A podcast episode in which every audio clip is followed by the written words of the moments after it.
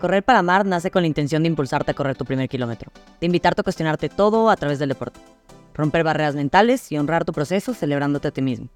Soy Antonella con THWL. Comencé a correr por ansiedad y terminó siendo mi terapia. Me gustan las largas distancias y cocinar es mi love language. Con mi voz de tarros, seré una fuente de energía que te impulse a descubrirte y aceptar nuevos retos. Nunca es tarde para comenzar, todos comenzamos desde cero y nadie nace sabiendo. En un mundo donde todos quieren saberlo todo, yo me cuestiono todo para seguir aprendiendo.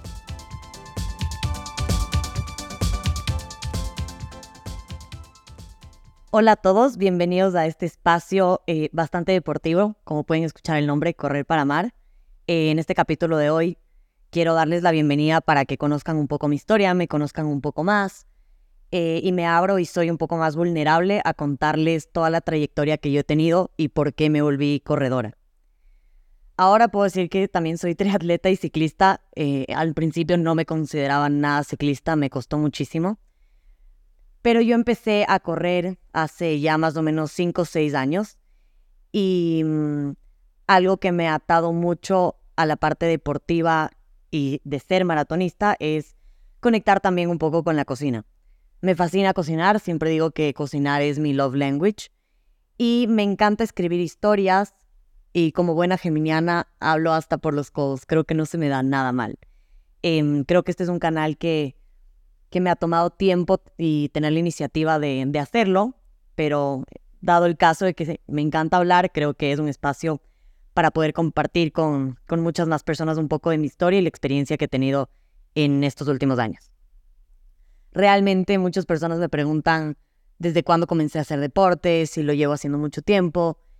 Y yo empecé a hacer deporte desde que tengo memoria, o sea, desde chiquita siempre en el colegio estaba en la parte de atletismo, en la parte de fútbol, en la parte de gimnasia. Siempre fui buena para el deporte, creo yo. Creo que es algo que mis papás también en su momento me lo obligaron. Me acuerdo que también me obligaban a ir a clases de natación. No lo agradecí en ese momento, ahora creo que lo agradezco por más que no sea la mejor nadadora. Entonces siempre tuve como que un historial deportivo y no fui una persona sedentaria. Sin embargo, donde empecé a tener una disciplina y compromiso con el deporte, puedo decir que fue a los 14, 15 em, años donde comencé a hacer equitación. Em, es un poco irónico porque comencé a ser comprometida y disciplinada con este deporte, pero a la vez también creo que me alenté mucho en la época de fiesta, alcohol, sustancias que quieran imaginarse. Fumaba muchísimo también y, realmente creo que tampoco me arrepiento de esa etapa porque sé que es algo que yo tenía que vivir y aprender de eso. Pero yo me bebía hasta el agua de los floreros. O sea, yo era de la que siempre me van a ver con hombres, paso con hombres siempre. Para mí, todos mis amigos, la mayoría son hombres y me vivo súper bien. Pero yo era la que les alcoholitaba a mis amigos como wing woman a las fiestas hasta el día de hoy. Em, entonces siempre fui muy fiestera en ese sentido. Nunca me dejaban dormir fuera de mi casa. Entonces siempre me iba a verme a recoger mi papá o alguien me iba a recoger y me llevaba a mi casa. Y me olían que no, que no huele alcohol o que no huele a cigarrillo. Y claro, me decían, me prohibían de hacer algo y yo tenía más ganas de hacerlo. Entonces fue una época en la que meterme en el deporte de lleno y con la vida de fiesta no compaginaba mucho. Entonces hay mucha gente que todavía me dice, bueno, pero si fuiste deportista toda la vida se te fue fácil y tampoco fue así porque realmente yo era muy fiestera y sobre todo mis amigos cercanos em, podrán conocerme bien, eh, que nunca pude haber sido tan fiestera como en mi etapa de, creo que de los 15 a los 20 años. También era una persona con carácter fuerte que lo sigo teniendo, soy una mujer con un carácter bastante fuerte, pero me he calmado muchísimo, yo era muy rebelde, era muy respondona, podría decir que era una niña malcriada, muy consentida también por mis papás hasta el día de hoy, pero sí creo que era una niña bastante rebelde y parte de eso fue hacerme un tour por varios colegios de Quito. Eh, empecé en la Academia Cotopaxi y luego terminé en colegio que no quiero mencionar porque en verdad fue desagradable, pero, pero bueno, épocas de colegio. Y yo era muy peleonosa, de verdad. Yo no entiendo por qué peleaba tanto. Hasta el día de hoy intento acordarme a veces por qué, pero también era mucho porque yo defendía a mi familia o a mis amigos a muerte hasta el día de hoy. Eh, yo soy trilliza, para los que no saben, somos dos mujeres y un hombre. Y es imposible que hasta el día de hoy alguien le haga algo a mis hermanos o a mis, amigos muy cercanos porque siempre les voy a defender. Entonces parte de eso era que yo en el colegio me ponía a la defensiva y por eso me terminaban votando, negando la matrícula el siguiente año. Mis papás tenían que ir en busca de otro colegio para mí y quizá a veces de mis hermanos de jalarnos a todos. Entonces tenía mi época rebelde. Em, a mí el deporte me ayudó muchísimo a canalizar y drenar todo, todo el coraje, ira que podía sentir. Entonces, creo que con el tiempo uno va aprendiendo y va madurando también y se da cuenta que al final eso es un aprendizaje, pero en ese momento no te sirvió eh, de nada. También yo era mucho la chica que mis papás querían que sea y era, no, tú tienes que ser empresaria, tú no puedes tener novios hasta tales daños, tú, o sea, yo era la oveja negra de la familia, pero ellos querían que sea la estrellita de Navidad. Entonces, era una confusión a la que yo soy alguien que odio que me controlen hasta el día de hoy y en el momento en que me empiezan a controlar, salgo de mi caparazón y estallo. Entonces, también yo chocaba muchísimo con mis papás, o sea, yo me peleaba muchísimo con ellos, me fui de la casa un par de veces también y, y realmente ese carácter que tenía también se volvió inalcanzable en cuanto a mis relaciones. Muchas personas me dicen, no, es que tú eres muy dura, no te abres, no quieres conocer a nadie. Y realmente puedo decir que sí era así he aprendido a abrir un poco más mi corazón, pero yo creo que en ese momento era una mujer que de verdad tenía el corazón de piedra y era inalcanzable, o una niña inalcanzable. Entonces, al final, si yo le gustaba a alguien, no era la manera de atraer a esta persona, sino era una manera de saber cómo, es que quiero, quiero intentar estar con ella porque es una persona inalcanzable y ese carácter, y realmente con el tiempo me di cuenta, dije como que qué feo que te vean así, o sea, no me parece como que soy inalcanzable, eh, más bien todo lo contrario, pero creo que tienen que esforzarse a su manera. Entonces, ese corazón que yo tenía, puedo decir que no me dejaba amar o no me dejaba querer. Yo nunca les decía te quiero a mis papás, a mis amigos, sea, yo soy mucho de love language, de, de actos, de detallista, pero creo que a veces es rico también que te digan, no sé, te quiero.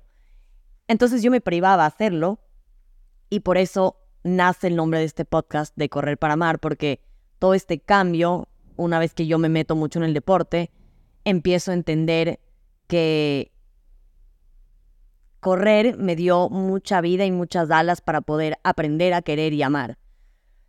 Entonces, en contexto de todo esto, yo empecé a hacer, o sea, ya tenía un historial de fútbol desde chiquita, fui velocista, por un momento me metí a kickboxing también creyendo drenar toda mi ira. Y a los 15 años empecé a hacer equitación, donde un día mi entrenador me dijo, bájate del caballo y te vas a un gimnasio. Cuando tengas fuerzas en las piernas, regresas y te subes al caballo. Me metí tres meses en un gimnasio, entrenador personal, a los 15 años. Y dije, bueno, voy a ponerme fuerte y me voy a subir luego a mi caballo. Y en verdad desde ahí me encantó hacer pesas porque era una manera como que también de drenar creas al final en unas endorfinas que, que a tu cuerpo le va agradando. Y me gustó y desde ahí nunca dejé el gimnasio hasta el día de hoy, que lo hago menos, pero sigo haciéndolo. Y en equitación, la verdad es un deporte muy chic. Creo que en su momento me gustó, no sé si lo volvería a hacer un momento, pero los caballos me fascinan. Es otro tipo de conexión por deporte. Y correr viene a ser algo muy distinto que nace cuando yo me voy a vivir a, a Madrid yo no les di opción a mis papás. Yo era tan rebelde que yo no les di opción a mis papás. Y les dije, bueno, si quieren que vaya casi que a la universidad, mm, voy a aplicar afuera y, si quieren que estudie es la única condición. Entonces, por suerte, yo era una rebelde malcriada, pero siempre fui buena estudiante. Al menos mal estudiante no fui.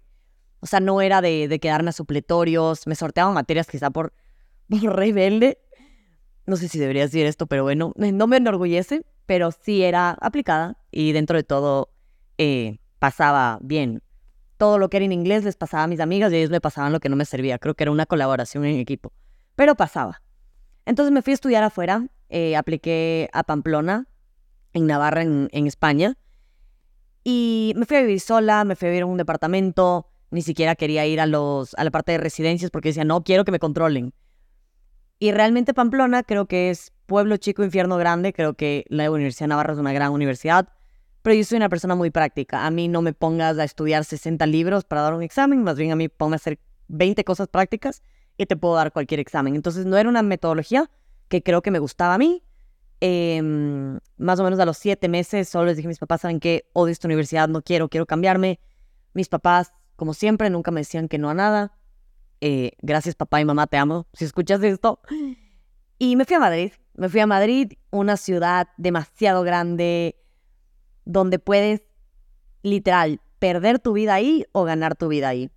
Y realmente yo gané y cobré demasiada vida yéndome a Madrid.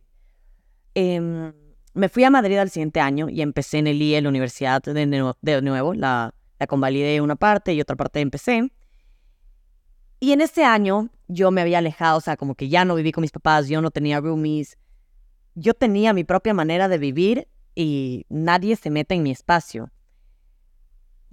No sé si siempre fui ordenada, no quiero acordarme, no sé, mis 12, 15 años, pero yo siempre he sido la que tiende mi cama y no me tienen que decir nada que hacer. Y mi hermana viene a vivir a Madrid conmigo y dije, bueno, vamos a intentarlo. Y no es un capítulo para contar esta experiencia, le amo a mi hermana, mi trilliza y todo, pero somos felices viviendo en casas distintas. Em, creo que somos personas muy distintas los que nos conocen también y yo era de fiesta muchas veces con ella y pensé que dije, wow, volví a mi vida de fiesta, ¿qué pasó? El primer año en Pamplona casi que no hacía nada de ejercicio y me subí, si no es 5, quizá 10 kilos, no sé cuánto. Nunca me pesé por suerte, pero realmente no estaba conforme con mi cuerpo. Entonces en Madrid estuve un año y medio más o menos viviendo con mi hermana y yo era maniática del orden, o sea, OCD detectado, donde el vaso de agua me molestaba. Entonces empecé a tener manías de frustración y decía, no, yo me tengo que ir al gimnasio, yo me tengo que ir a hacer algo. Y ahí empecé a retomar el gimnasio de nuevo y me encantó el gimnasio de nuevo. Seguía yendo al gimnasio, iba a algunas clases, hacía grupos de amigos y le llevábamos y todo era fenomenal. Como que el deporte de mantenerme activa iba muy bien. El momento en que se fue mi hermana a vivir a México, me quedé sola, me mudé por tercera, cuarta vez y dije, ok, I'm alone again. Y en eso me di cuenta que no me llamaba a la fiesta. O sea, tenía amigas del grupo de mi hermana que me seguían llamando para irme de fiesta. Y yo era como que no me llama la atención irme de fiesta. ¿Por qué? No sé, no me llama la atención irme de fiesta. Entonces, en ese cambio de vida, de nuevo a la soledad, que me fascina la soledad, una de mis mejores amigas, con las que empecé a correr de hecho, se fue a vivir a Los Ángeles de intercambio. Y ese rato dije, ok, ¿qué hago? No sé. Y era con una de las amigas con las que más compartía tiempo, más compartía espacio y realmente creo que a veces creamos una necesidad de depender de las personas. Eh, Pau, te amo y te necesito siempre en mi vida, si escuchas de esto. Eh, y le adoro a esta amiga, es una hermana que, que la vida me dio, pero sí me pegó el, estar lejos de ella. Y dije, ya, ok, voy a ahorrar y voy a visitarle en Los Ángeles y empecé a vender postres saludables. Como me encantaba cocinar, siempre empecé a hacer postres saludables así, viendo recetas, buscando recetas, probando recetas nuevas y ahorré. No les digo que me volví millonaria, pero bueno, fue una parte que dije, bueno, ya tengo una parte para, para mi vuelo a Los Ángeles. Le fui a visitar en Los Ángeles, luego ella regresó a Madrid. Pero antes de que ella regresara a Madrid, su hermana, Pamela, empezó a, trabajar en, en una empresa que Fomentaba mucho la parte del deporte en cuanto a salud, mantenerte activo y creó programas que eran como que para empezar a correr. Y eso dio justo con el momento en que yo empecé a sentir ansiedad em, que nunca la había experimentado. No, no me, acuerdo ni por qué la experimentaba, pero realmente volver a sentirme sola por un momento fue como, me está dando ansiedad, Antonella, ¿qué te, qué está pasando? eh, por qué no comes, por qué duermes demasiado, porque luego te atragantas de comida. También tuve problemas de alimentación en su momento. Y solo creo que dos veces en mi vida he experimentado lo que es ansiedad, pero yo tuve que buscarlo en Google una noche de ansiedad. Y busqué qué era todo lo que yo sentía en ese momento. Entonces Google me da la respuesta y te decía como que todo lo que tú estás sintiendo, el sudor las manos, la tensión, la taquicardia, o sea, muchas cosas que yo sentía era ansiedad. Y yo decía, ok, ¿qué es la cura para la ansiedad? Ojo, yo en esa época me volví tan obsesionada de la nutrición, de comer saludable. Eh, dejé de comer en restaurantes como que cuatro meses y solo me pedí un agua. Hicieron un limón, tenía que ser natural. Eh, no podía hacer zumo de limón porque me volví muy obsesionada a esto. Entonces yo no me iba a meter una pastilla o no me iba a pepear algo para calmar mi ansiedad. Dije, tengo que hacerlo de manera natural. Eh, nada funcionaba en esos momentos, ni la weed, ni nada eh, aquí sin filtro, pero nada funcionaba en esos momentos para la ansiedad. Y encontré como que deporte, pero endurance, alto, no alto rendimiento, sino endurance, correr. Y dije, correr. O sea, yo no corro desde hace cuánto. Cogí unos zapatos, me acuerdo, unos Nike Zoom grises blancos con rayitas negras. Tres de la mañana en Madrid y me fui a correr. Por suerte, vivía en un lugar muy seguro y me fui a correr. Y no les miento que cuando yo bajaba corriendo por Serrano, me acuerdo, diagonal, salía gente de Le Boutique, saliendo de fiesta o entrando de fiesta porque era las 3 de la mañana. Y yo corría. Ojo, yo corría a un ritmo lentísimo, lentísimo, lentísimo para lo que yo corro ahora. Pero en ese momento yo, yo iba volando. No me pregunten mis pulsaciones, no me pregunten cuánto tiempo, creo que corrí 20, 25 minutos. Me regresé, me bañé, me puse la pijama y dormí como bebé 12 horas. Fue la mejor cura que yo pude tener y dije, wow, como que, ¿qué es esto? Y yo creo que nada es coincidencia. Eh, justo pasa que abren este programa en Madrid donde trabajaba eh, la hermana de mi mejor amiga, que también es amiga mía, Pamela y abren un programa que era Save Our Summer de Clandestine Marca. Entonces empezamos a correr con nuestro primer entrenador, mi primer entrenador, que es Pablo Payero, que es un argentino que vive en Madrid. Si quieren empezar a correr, creo que es un gran entrenador.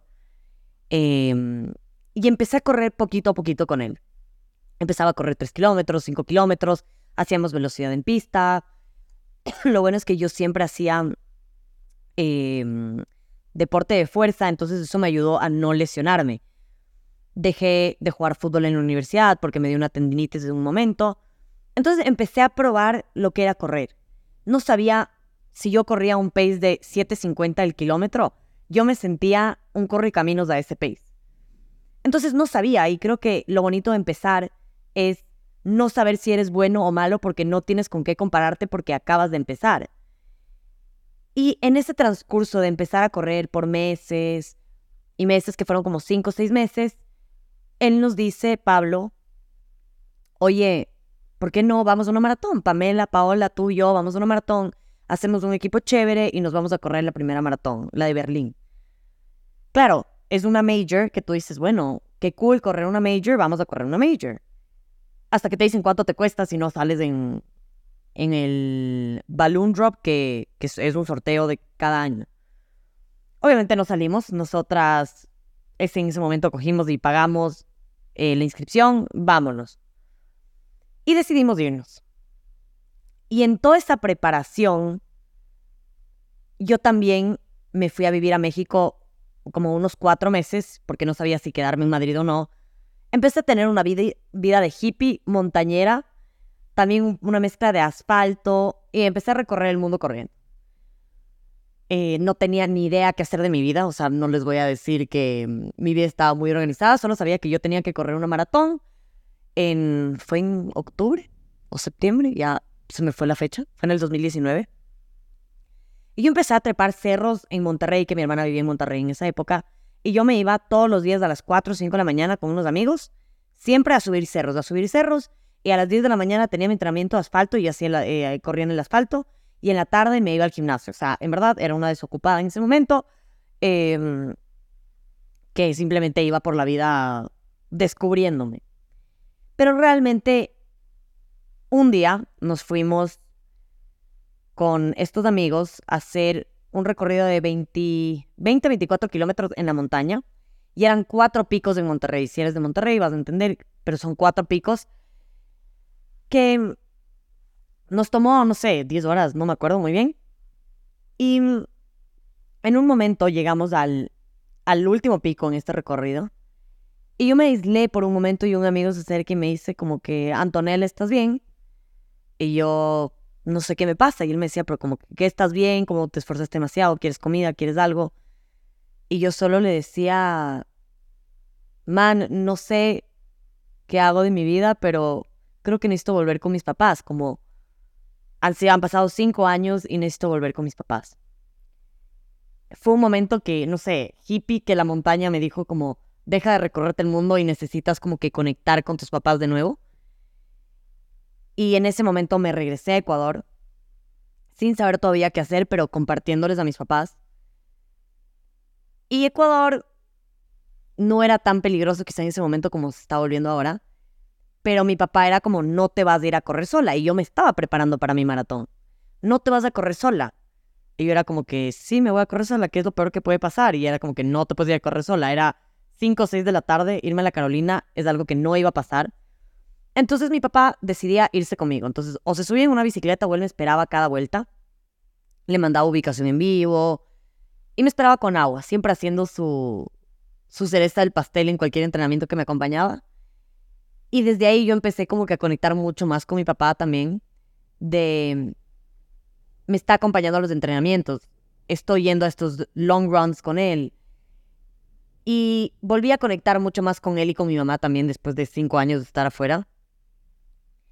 Y eso me ayudó mucho a entender demasiadas cosas que estaban pasando en mi vida. Entonces, ¿cómo yo llego al punto de decir que correr fue que me enseñó a amar? Es porque me empezó a darme cuenta que a través del deporte yo me volvía vulnerable. Como por ejemplo tenía un entrenamiento fuerte que de verdad yo no quería y de la nada mi papá me decía, no, a ver, pero tienes que ir, vamos, yo te acompaño, no, no, tienes que ir, tienes... Y él incluso me empujaba a ir. Y de repente yo estaba en este entrenamiento y de verdad empezaba kilómetro 2, 3 y decía, ¿por qué hago esta mierda? Nadie me paga por hacer esto, ¿por qué lo estoy haciendo? Y en ese momento no estaba corriendo con mis amigas porque no estaba en Madrid. Entonces me lo, o sea, se me hacía mucho más pesado. Entonces ahí es cuando tu cuerpo y tu mente empieza a batallar mentalmente y decir, damn, me estoy cuestionando por qué no sé, a los 15 años me peleé con esta niña en el colegio. ¿Por qué cuando me enojé con mis papás esta vez y me fui a la casa? De verdad te empiezas a cuestionar tantas cosas de tu vida desde cuando me rompieron el corazón, por qué me rompieron el corazón, yo rompí el corazón. Te empiezas a cuestionar tantas cosas en tu vida porque les digo, correr dos horas seguidas sin parar, por más que te pongan un tiempo y tú estés concentrado en un entrenamiento, cuando empiezas a correr no es así. Cuando empiezas a correr no piensas en el fucking tiempo, el tiempo es lo que menos te importa solo empiezas a pensar en como que en qué momento acabo esto, porque al principio quizá no lo disfrutas tanto y más cuando estás sola. Entonces ese fue mi momento de inflexión de decir, ok, correr me está dando unas herramientas mentalmente que antes no, no las reflexionaba o no las daba y no las agradecía. Entonces, con cada kilómetro que yo aumentaba en mi vida, me habría a ser más vulnerable y no una roquita. Y por eso fue que yo me animé a correr mi primera maratón, o sea, porque era como que con mis amigas que lo iba a hacer y cambió completamente la perspectiva de ser una roquita a de verdad ser una persona que se abre a ser vulnerable y a compartir experiencias de kilómetros con personas. Eh, yo hago bici, el triatlón y ha sido vida para mí también, pero yo nunca voy a comparar el correr y una maratón, porque correr te enseña a batallar con los peores demonios que se te pueden cruzar en tu cabeza. Y hay mucha gente que dice, odio correr, odio correr. Yo creo que correr no es para todo el mundo. Pero muchas veces, si tú quieres correr y no puedes correr, realmente es porque evitas una parte de ti que no puede avanzar. Y a mí me pasaba muchísimo eso. Incluso para luego mejorar tiempos me pasaba, yo me estaba evitando de alguna manera y cada vez me invitaba a reflexionar más del por qué no estoy logrando esta cosa en mi vida. Me iba a correr y solucionaba eso. Que no siempre te pasa, pero correr a mí me enseñó ablandar mi corazón, abrir mi corazón, a ser más agradecida, a decirles cuánto les quiero a mis papás, a decirles cuánto les quiero a mis amigas, a mis hermanas, a mis hermanos. Creo que en un mundo que a veces el que siente menos es el que gana, nosotros mismos estamos perdiéndonos al intentar hacer eso. Entonces, me costó muchísimo y por eso para mí este capítulo habla de la rehabilitación a la maratón, porque yo de verdad soy una deportista rehabilitada. Yo me bebía hasta el agua de los floreros, de verdad me fumaba demasiados cigarrillos al día. No les, no quiero decir el número porque de verdad hasta me da vergüenza decirlo.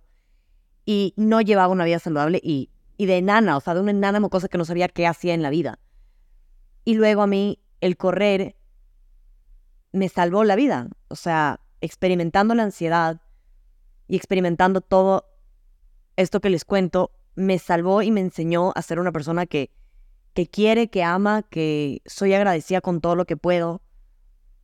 Pero sobre todo ya no soy una roca y, siempre cuando la gente me ve y me dice, no, es que eres demasiado seria, etcétera, etcétera, sí, tengo cara seria.